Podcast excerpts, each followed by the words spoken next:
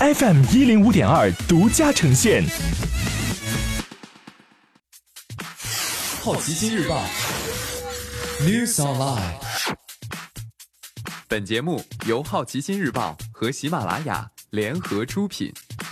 今天涉及到的关键词有：京东、A 股、智能手机、通用电器、地产、三星。京东发布四季度财报，股价上涨百分之十二。根据京东公布的二零一九年第四季度财报，该公司应收一千七百零七亿人民币，比前一年增长百分之二十六点六，经营利润五点三亿人民币。二零一八年同期亏九点四亿人民币。京东的经营毛利率没有太大变化，盈利的提升更多是因为一笔一次性盈利被计入。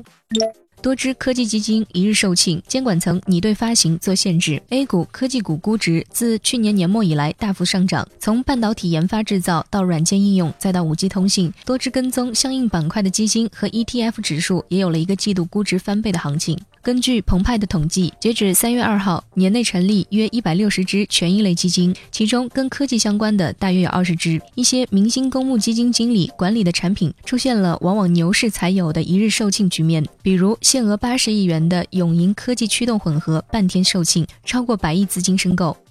智能手机销量预计将连续三年下滑。市场调研公司 IDC 预计，二零二零年全球智能手机出货量将比二零一九年继续减少百分之二点三。去年十一月，IDC 曾经预测说，智能手机的出货量继二零一八、二零一九的下滑后，将在今年小幅回弹百分之一点五。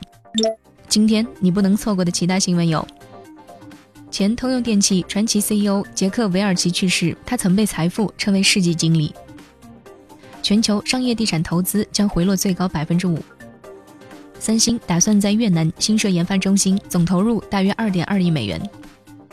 吉利德收购癌症免疫疗法公司 Forty Seven。谷歌 Wimmer 获得二十三亿美元外部融资。以上就是今天好奇心日报 New Sunlight 的全部内容，也欢迎你把刚才的收获告诉周围的朋友。好奇心日报 App，高颜值新闻媒体，让好奇驱动你的世界。我是施展，下次见。